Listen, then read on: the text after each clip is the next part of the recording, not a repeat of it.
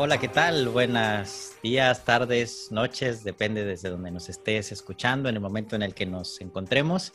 Estamos muy felices de tener esta quinta entrega, quinto capítulo del programa Temas para Atender, un lugar de la Academia Interciudades en donde vamos colgando algunos temas que nos interesa hablar, desde gente que conformamos esta red de personas, organizaciones, grupos, eh, académicos, profesionistas, etcétera, que estamos interesados en hablar de, aprender de y con la ciudad. Eh, mi nombre es Oscar Guerrero y hoy me acompaña nuevamente María Curiel. Hola, ¿cómo estás? Hola a todas, a todos. Tenemos también hoy un tema súper interesante que tiene que ver con la basura y sus memorias. Para eso nos acompaña Oliver. Muchas gracias, Oliver, por estar aquí. Oscar, María, un saludo a todas las personas también que nos escuchan. Muchas gracias por invitarme. Bien. Pues Oliver Tavares es, eh, ¿qué tanto podemos decir de él? Voy a decirlo en cuatro o cinco palabras porque tiene un currículum bastante interesante. Eh, es politólogo, es catedrático, es maestro en temas de conflicto y paz, pero también trabaja mucho temas urbanos, culturales, en varias universidades en Medellín, en Colombia, y también en otros países. Yo me lo encontré por ahí en México, alguna vez en Guadalajara, hemos también coincidido en lugares en Querétaro, en fin, es también viajero y, eh, y pues dentro de sus múltiples temas que abarca, el tema de la ciudad es algo que está presente y por eso es que nos interesa hoy trabajarlo con un proyecto muy interesante que nos trae a colación. Dicen también, Oliver, que una ciudad limpia no es la que más se barre, sino donde menos se tira la basura. Pero en tu caso, el tema de la basura y el tema de lo que se tira es una mirada distinta, ¿no? Cuéntanos un poquito sobre ti y sobre este tema que hoy nos traes al tendedero. Bueno, de nuevo, muchas gracias por invitarme a participar de este programa. A ver, ¿qué es lo que yo hago? Lo que yo hago es caminar la calle, ser un, transeúnte, caminar las calles y en ese caminar las calles voy a ciertos lugares donde se, digamos, a mercados populares, a mercados callejeros, a tianguis, como, como se llaman en, ciertos países, eh, a buscar o a encontrarme con diferentes tipos de, de archivos diferentes tipos de materiales que pueden considerarse luego archivos, archivos de los cuales intento sacar algún tipo de historia, archivos de los cuales intento construir algún tipo de relato y con ello, eh, digamos, generar eh, unas líneas investigativas que apuntan, digamos, a, a, la academia, pero también a la comprensión, por ejemplo, de, de, de, de las ciudades, ¿cierto? A, moverse en las ciudades, digamos, a, reclamar ciertas habilidades urbanas. Eso es lo que yo hago. Entonces, me muevo por los mercados populares. Eh, buscando o muchas veces encontran, eh, las cosas llegan sin buscarlas y eh, de ahí construyo, digamos, em, logro material para construir investigación. Bueno, ¿nos puedes contar por qué se llama como se llama este proyecto y este proyecto de investigación de recuperación? ¿Qué haces? ¿Memorias de la basura, la basura y sus memorias? A ver, la, basura y su memoria, eh, digamos que comienza por una preocupación. Y es la, la, a ver, las personas cuando, cuando fenecen, las personas cuando faltan, las personas cuando mueren, digamos, dejan unos espacios. Esos espacios son reclamados en términos sobre todo de materialidad, son reclamados por sus familiares. Eh, ¿Qué significa eso? Que muchas de las cosas que tienen las gentes a las que le otorga cierto valor terminan en la calle, terminan en la calle por, por un asunto, eh, digamos, la gente quiere deshacerse de ciertos tipos de memoria o de ciertos tipos de recuerdos, eh, porque necesitan el espacio, etcétera, etcétera. Es decir, son múltiples las razones por las cuales se encuentran archivos en la basura. entre ellos, sobre todo, porque las personas fenecen y terminan eh, liberando esos espacios. ¿sí? Hay una liberación también de, de, ciertos recuerdos, hay una liberación de cierta, eh, de, cierta materialidad que no es importante para el resto de personas. Entonces, ahí es donde se encuentra, digamos, una buena parte del argumento eh, de la práctica, ¿cierto?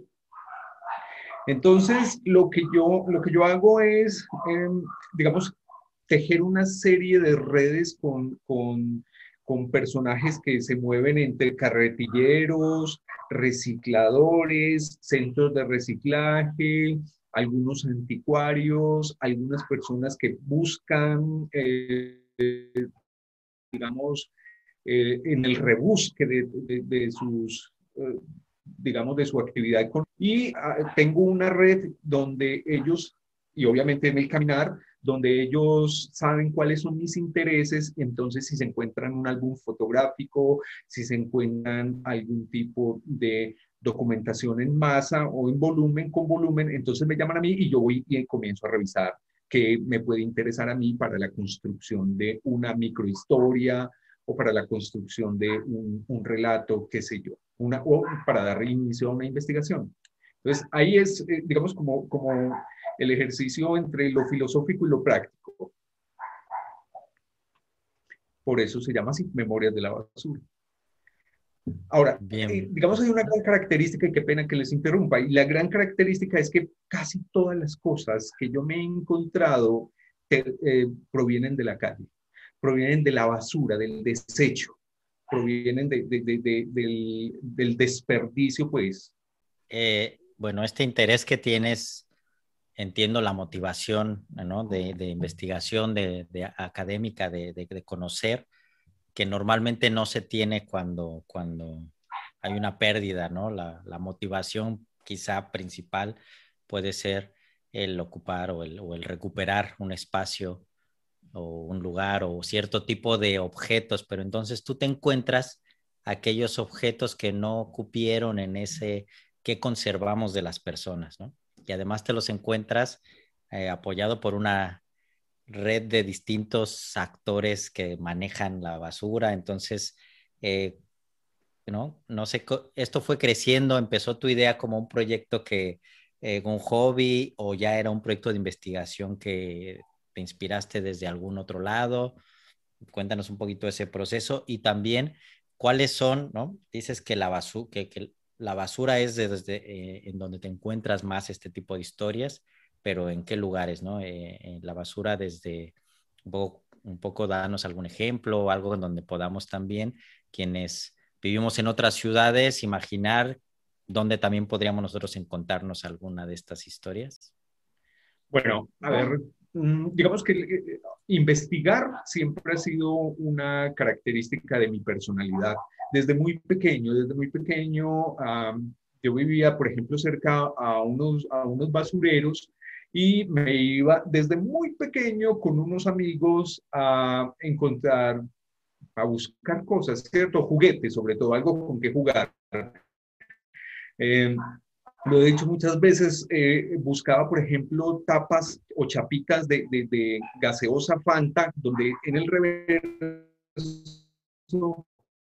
venían unas pequeñas leyendas sobre récord, era como una especie de, publicidad de, las chapitas de, las gaseosas, ¿cierto? Buscaba eh, restos de juguetes y armaba con ellos diferentes tipos de juguetes para mí, ¿cierto? Podía, digamos, eh, desarmar y, bueno, y, armar juguetes a partir de, fragmentos. Eso es desde pequeño. Luego, uh, digamos, esto va creciendo, va creciendo el interés por investigar. Siempre he soñado con ser un, un, hombre de ciencia, un científico, y yo creo que aquí encontré, digamos, mi nicho, encontré mi, mi, mi, espacio. Ahora bien, eh, eso se junta con, con una preocupación por, por los asuntos urbanos, por el caminar la calle, por el andar la calle. Se va juntando ese espíritu Em, investigativo y a través de, um, cuando comienzo a estudiar la calle, a través de, digamos, de un estudio formal en estudios urbanos, me doy cuenta que de la potencia que tiene la calle para contar ese tipo de historias que se escapan un poco a la idea tradicional de historia y nos cuenta una otro tipo de historia de la historia de los que no tienen historia, de la historia de los que no tienen rostro, de los hombres sin atributos, de los hombres y de las mujeres del común. Entonces me doy cuenta de que hay, se pueden encontrar cosas maravillosas, increíblemente maravillosas, simple y llanamente por caminar la calle, ir a los mercados populares, tener amigos que trabajan en el tema del reciclaje y personas que se interesan por, por, por otros asuntos que la academia particularmente no ha tenido eh, sus ojos puestos en, esa, en esas visiones. Entonces, ahí encuentro, encuentro un montón, un mundo, un mundo por explorar, el mundo de, de los mercados populares. Me encanta. los tianguis. México, por ejemplo, en México tuve la oportunidad de ir a dos mercados populares maravillosos. Uno es el mercado de Tepito en, en, Ciudad de México y el otro en el Tepetape en Querétaro. Hay un, hay un tianguis donde se pueden encontrar cosas que son maravillosas. Todas las ciudades, todas las ciudades, al menos que las que yo conozco, tienen este tipo de posibilidad. Mercados populares, mercados de, de, antigüedades, mercados de, de mm, cosas que se reciclan y la potencia de lo que se puede hallar ahí. Solo hay, hay es cuestión de, de imaginar, de poner un poquito de imaginación. ¿Y, qué pasa? Bueno, estoy un poco imaginando, vas caminando o estás, esta red este, encuentra algo que sabe que es de tu interés, lo tienes y qué haces con él. Después, de, con ese objeto o ese archivo, como le has llamado, después, ¿qué pasa con eso? Bueno, mira, te voy a contar un ejemplo muy bonito que es con el que hice mi tesis de doctorado. ¿sí? Eh, eh, una vez me voy a tomar un café en el centro hay que caminar, hay que salir a la calle, eso es fundamental, el andar. Entonces me voy, yo tenía, bueno, en pandemia no, pero antes de pandemia tenía la práctica de salir al centro unas cuatro o cinco veces a la semana y entre ellas recibo una llamada de un muchacho que me ayuda a mí, que se, le llamo el mono.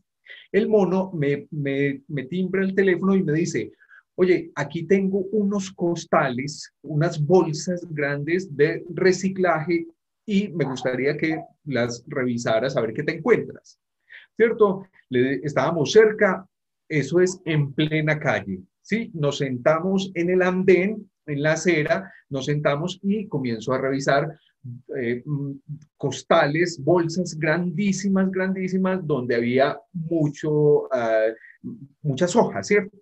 Ahí, por ejemplo, me encuentro una, un cuento que se llama Chuli y las montañas mágicas del emperador. Entonces, bueno, entonces me encuentro eh, con un cuento, digamos, un texto firmado por Juan Guillermo Rúa Figueroa en el año de 1977. Eso me llama la atención, sobre todo porque el texto está incompleto. Hay 16 hojas y no aparece el fin del cuento. Eso hace que me dé una, digamos, mucha curiosidad y ahí sí me, me meto en todas las bolsas gigantes a buscar la última página del texto. Por fin la hallo y me parece muy interesante porque además el, el, el autor, Juan Guillermo Rúa Figueroa, tiene unos, uh, unos manifiestos para la época que son considerados o eran considerados como eh, riesgosos para el ejercicio del teatro, ¿cierto? Porque en últimas termina siendo un dramaturgo. ¿Qué hago? Con su nombre comienzo a buscar, digamos, eh, pesquisas, haciendo unas pequeñas eh, consultas rápidas y me encuentro con que el tipo es uno de los grandes generadores del teatro, de un tipo de teatro que se conoce como el teatro de militancia por allá en los años 70 en la ciudad de Medellín. Eh, me doy cuenta que es músico, me doy cuenta que es un es dramaturgo, me doy cuenta que es un hombre con, con mucho potencial desde el teatro. Ahí entonces profundizo un poco más con su nombre, bastaba, era un hombre conocido y eh, hago contactos con su familia de, de, manera tal que ahí sí Edgar Augusto Rúa Figueroa, que es su hermanito, me presta su archivo personal, puesto que Juan Guillermo ha fallecido por allá en los años 80. Me presta sus, sus archivos y me, se abre todo un universo maravilloso de un hombre extremadamente eh, potente en la producción cultural para la Ciudad de México. Eso es un ejemplo más o menos de lo que hago. ¿sí? Eh, me encuentro también con fotografías, con algunas pequeñas leyendas y comienzo a hacer búsquedas primarias a ver si generan pistas, si se abren algunas puertas. Con, con, ¿Con qué más te has encontrado? O sea, me, me imagino yo eso, pues acá en España se le dice mercadillos también, ¿no? Eh, que son tipo tianguis y lugares donde hay un montón de antigüedades, pero también muchas veces uno no se pregunta, o aunque se lo pregunte, no hay formas, no hay herramientas de poder rastrear a quién le pertenece un montón de, de fotografías, o sea, no sé, no sé ahí también. Bueno, con la eh, fotografía pasa... Que, ¿Qué tipo de objetos son difíciles o más fáciles o interesantes por ahí de? Realmente se necesitan golpes de suerte, aunque no se, no se le llamaría suerte, serían golpes de, de conexión. habría que hilar bien los, las conexiones estos pequeños hilos que nos conectan, habría que buscarlos muy bien. aparecen ciertas eh, mm, conexiones, ciertos eventos raros que, por ejemplo, terminan juntándolo a uno. Hay un, hay un tema bien bonito, por ejemplo, con Juan Guillermo Rúa Figueroa, que me conecta con otro señor que falleció hace eh, tres años ya, que se llama em, Bernardo Ángel Saldarriaga, que también hace una especie de teatro de, ya no es un teatro de resistencia como se hacía antes con el anterior, sino eh, un teatro de persistencia. Comienza, si uno se pone, eh, digamos, juicioso comienza a encontrar ciertos hilos de conexión. Ahora, es muy probable que no, no, no todos los archivos tengan esos hilos, ¿cierto? Puede, puede que estén cortados para siempre. Pasa, por ejemplo, con las fotografías. Aunque las fotografías son prácticamente unos textos. Las fotografías si uno se las encuentra, puede em, tranquilamente hacer algunas conexiones, por ejemplo, de lugar, conexiones de espacio, conexiones de vestimenta, conexiones de, bueno, diferentes tipos de conexiones. Basta utilizar un poco la imaginación y efectivamente un poco las redes de correlación que hay frente a, al hallazgo. Uno puede generar ese tipo de de descubrimientos, aunque es cierto, muchos de ellos se quedan, hay, una, hay un tipo de fotografía que es una fotografía, eh, digamos, privada. Hay una fotografía que es en, en muro, eh, en los patios de las casas, con algunos animalitos, y se quedan ahí. No, no, no dicen mucho más de eso, ¿cierto? Eh, esas ya, ya habría que valorarlas por, de pronto, por la, por la moda, por el espacio, ah, aunque hay algunas que se quedan, te digo, se cortan los lazos. Hay algunas fotografías que quedan ya perdidas en el tiempo y en el espacio. Pues eso, retomando este, este, esta último que nos cuenta sobre las conexiones a partir de objetos tan distintos, cuéntanos alguna otra basura que te hayas encontrado de en donde las relaciones te hayan sorprendido, ¿no? A veces uno se encuentra cosas, o bueno, ¿no? Eh, me, estoy tratando como de imaginar y de decir, si, si, te metes a esto que hay en todas las ciudades, qué relaciones puede haber incluso con otros lugares tan distintos. Necesariamente estamos conectados. Yo soy de los que piensa eso, ¿cierto? La ciencia hoy por hoy está pensando eso. La ciencia hoy por hoy sabe y nos damos cuenta que nosotros tenemos múltiples formas de conexión. Aquí podemos hallar varias. Por ejemplo, se me ocurre a mí una que me junta de una forma muy bonita con México, antes de que conociera México, ¿cierto? Y es, por ejemplo, el archivo de un personaje que se llama Oscar Edmundo Mejía Ángel. en Medellín, eh, más conocido como Ciro Mendía. Ciro Mendía es un, es un erudito, es un hombre muy estudiado que eh, integra o crea buena, buena parte del teatro en Antioquia. ¿Cierto? Este señor, al parecer, tenía relación de correspondencia con México, especialmente con una familia, la familia del el poeta mexicano, mexicano Amado Nervo, ¿cierto?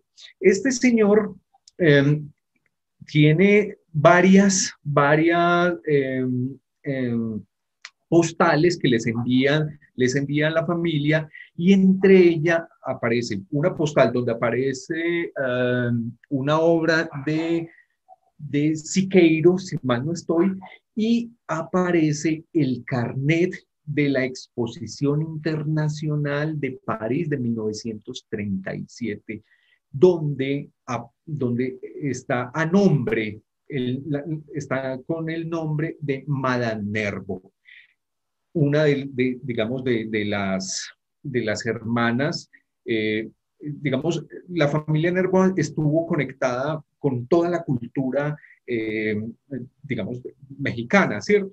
Él fue un, personaje que, diplomático, creo que muere por allá en Uruguay, si mal no estoy, eh, eh, un hombre muy conectado con la cultura, una familia muy conectada con la cultura. Entonces, aquí me encuentro un archivo de un señor que es bien importante para la historia de nuestro país, en el término del teatro, para la historia de Antioquia, en el término del teatro, con una conexión directa con la familia Nervo, especialmente con una de sus hermanas. ¿Mm? Eso es un asunto muy bonito. Además de ello, entonces, es el carnet de, la Exposición Internacional de 1937 en París. No es cualquier exposición, no es cualquier exposición. Entre ellas se puede contar, por ejemplo, se puede contar que es la primera vez que se expone en, esa, eh, en, esa, en ese encuentro artístico, se expone el Guernica de Pablo Ruiz Picasso. Entonces miren el nivel de conexiones que tienen, que, que tienen las cosas que a través de la imaginación, a través de la investigación, uno puede ir develando en, en, en, las investigaciones, la puede ir develando en el propósito de crear las conexiones. Lo que les quiero decir es que basta, basta con poner un poco de imaginación, un poco de disciplina, para poder develar los hilos que nos comunican y que nos conectan en todo el mundo. Eso es muy bonito, eso, eh, me encanta esa forma porque se convierte inclusive en un asunto filosófico, en esa forma de abordar la, eh, la práctica que yo hago.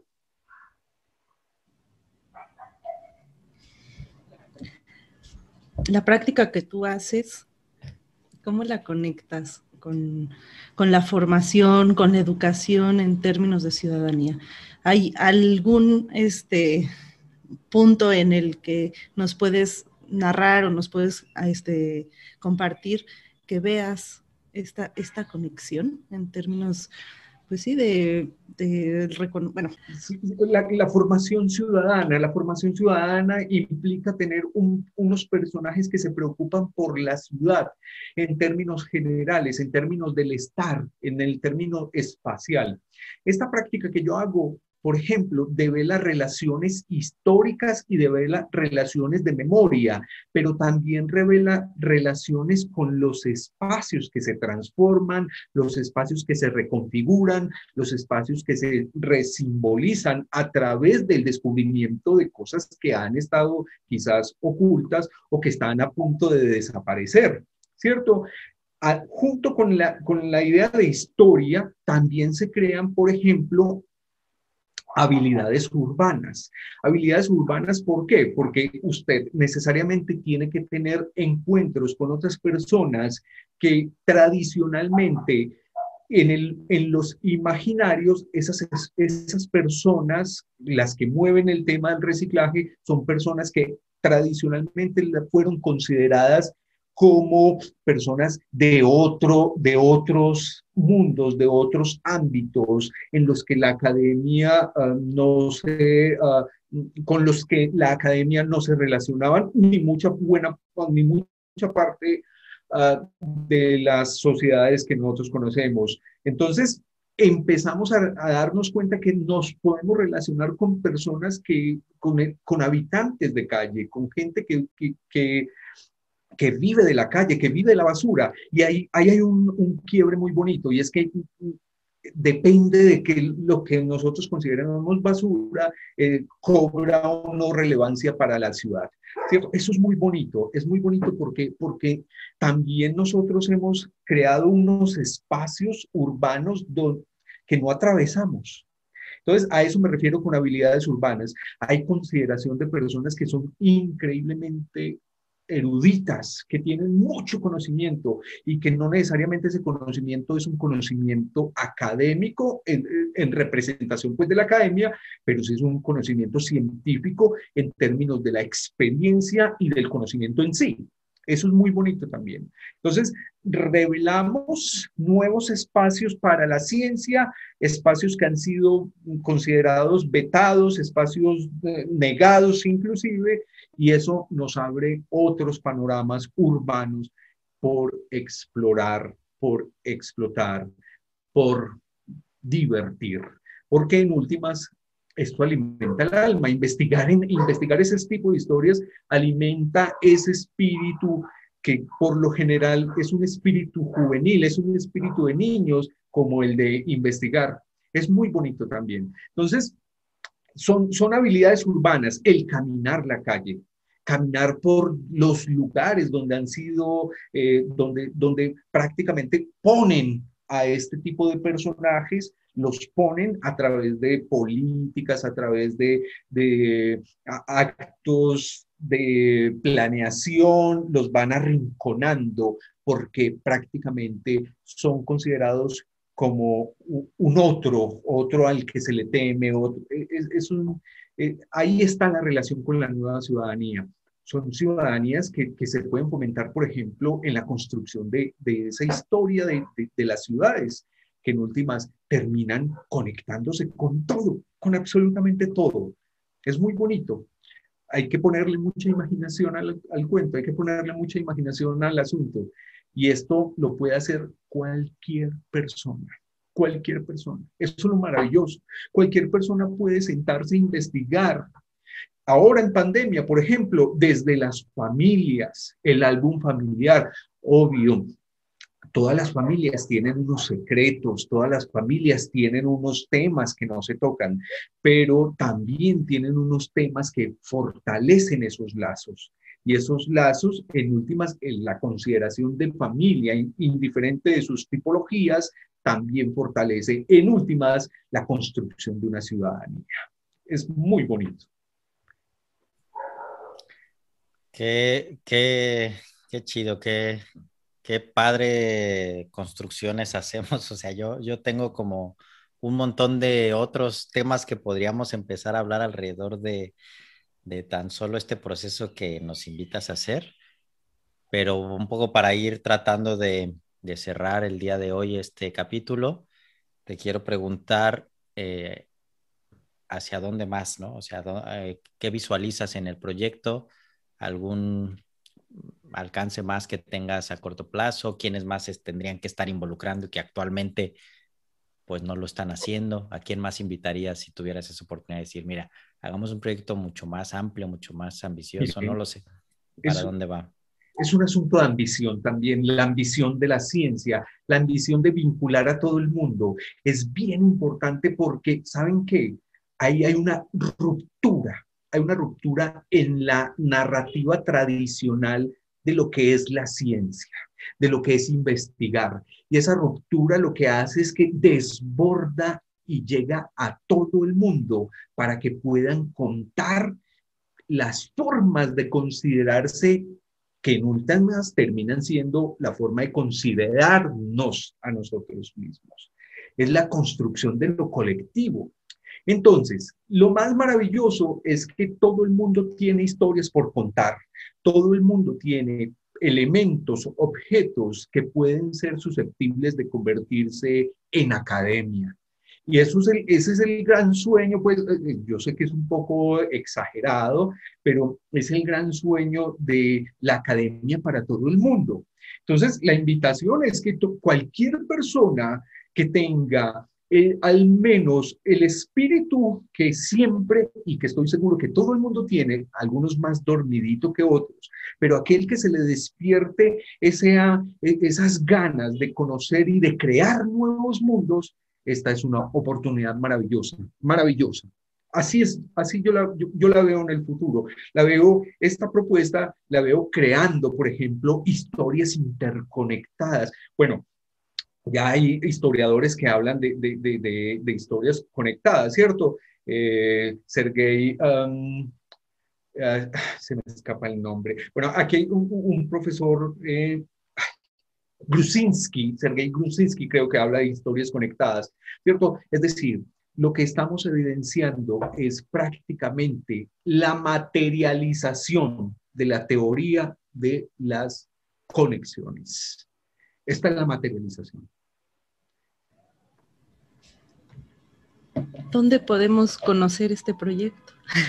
Además de lo que nos has compartido ahora, ¿dónde podemos conocerlo? Bueno, yo tengo una página en Instagram que se llama La basura y su memoria.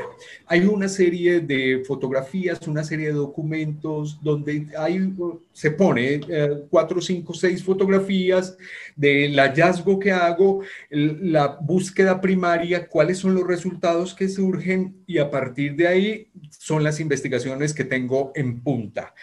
Obvio, para hacer una investigación necesito de tiempo, pero es un simple y llanamente, un, es un abrebocas, se llama así, la basura y su memoria. Es un, pequeño, es un pequeño enlace para conectarnos, para conectarnos. Están invitados a que, a que sigan esa página y para que la retroalimenten y puedan contar también eh, sus historias.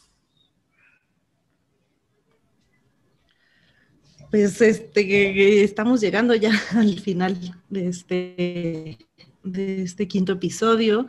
Te agradecemos infinitamente el tiempo, Oliver, y la maravilla de historia y de trabajo que nos has, nos has compartido, nos has estado contando durante estos minutos. No sé si esto también abrirá las posibilidades por ahí para que quien nos escuche y quien se empiece a interesar o ya esté interesado en el tema, pueda también contigo a lo mejor este, intercambiar este, experiencias y demás. ¿no? Este, no sé, muchas gracias por todo. Nos vemos en el próximo capítulo. Un fuerte abrazo. Sí, Oliver, pues muchas gracias. Encantado de este, este pequeño pero muy nutrido, muy interesante capítulo. Sigamos hablando de, de este tema y más en el futuro. Un abrazo. Claro que sí. Un abrazo bien grande.